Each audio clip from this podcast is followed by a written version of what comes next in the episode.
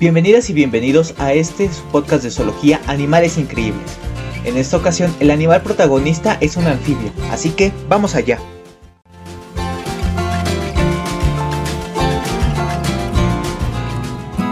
Bueno, vamos a empezar.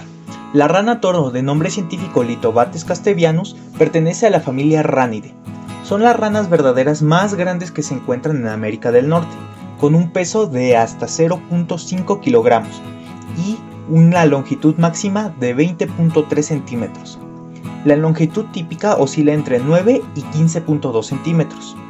El color varía de marrón a tonos de verde, a menudo con manchas o manchas de un color un poco más oscuro en la parte posterior.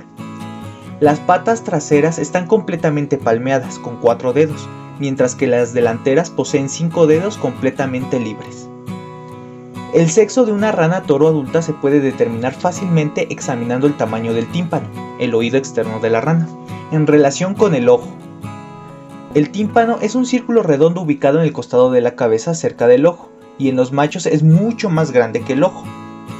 En las hembras el tímpano es tan grande o más pequeño que el ojo. Además, durante la temporada de reproducción, la garganta de la rana toro macho es amarilla, mientras que la de la hembra es blanca. La reproducción tiene lugar de mayo a julio en el norte y de febrero a octubre en el sur. La fecundación es externa y las hembras depositan hasta 20.000 huevos en una película espumosa en aguas tranquilas y protegidas, los cuales posteriormente van a ser fecundados por el macho.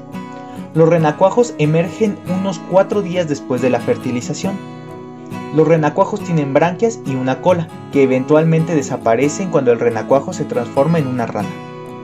El desarrollo de los renacuajos es bastante lento. Puede tomar entre 1 y 3 años para comenzar la transformación a la etapa adulta. Los adultos alcanzan la madurez sexual después de 2 años o más. No hay participación de los padres en la descendencia después de que se ponen los huevos. Los renacuajos recién nacidos pueden cuidarse solos de inmediato. La rana toro promedio vive de 7 a 9 años en la naturaleza y el récord de años que un animal pudo mantenerse con vida en cautiverio es de 16 años. Habita un amplio rango de hábitats acuáticos y prefiere aquellos altamente modificados como reservorios de agua para el ganado. Las ranas toro de América del Norte prefieren el clima cálido e invernan durante el clima frío. Una rana toro puede enterrarse en el barro y construir una pequeña estructura similar a una cueva para el invierno.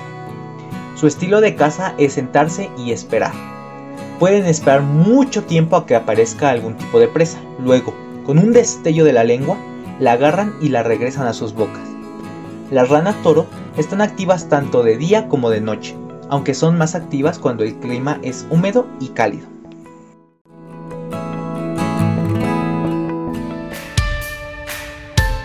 La rana toro de Norteamérica se distribuye de forma natural en la región neártica es decir, en la zona que cubre la mayoría de Norteamérica, incluyendo Groenlandia y las montañas de México. Se encuentran desde Nueva Escocia hasta el centro de la Florida, desde la costa este de los Estados Unidos hasta Wisconsin, y desde las grandes llanuras hasta las montañas rocosas. Los límites occidentales naturales de esta especie ahora se confunden debido a su introducción en lugares tal como el oeste de California y México. Se sabe que las ranas toro se introdujeron en áreas de California y Colorado a principios del siglo XX. La especie también se ha introducido, ya sea accidentalmente o a propósito, en el sur de Europa, América del Sur y Asia. Se pueden llegar a alimentar de serpientes, gusanos, insectos, crustáceos, ranas, renacuajos y huevos acuáticos de peces, ranas, insectos o salamandras.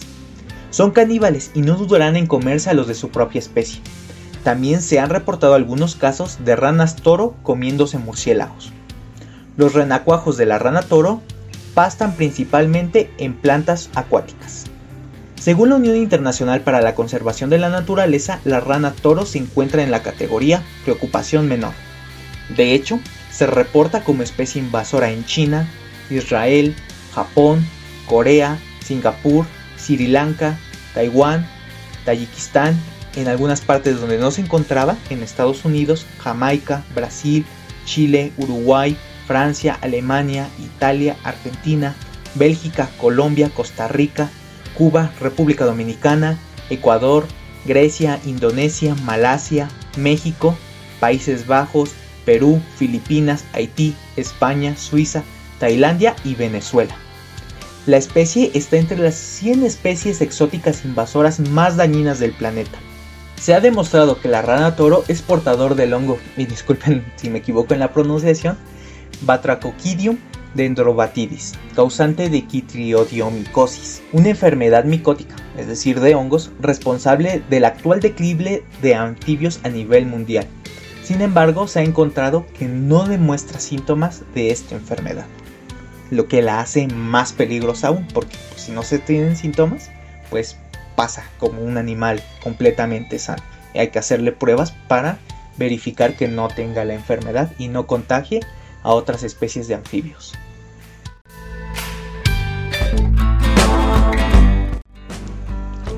Gracias por su atención. Cualquier duda o queja saben que pueden dejarla en nuestra página de Facebook Animales Increíbles. Que tengan un buen inicio de semana y nos escuchamos el próximo episodio.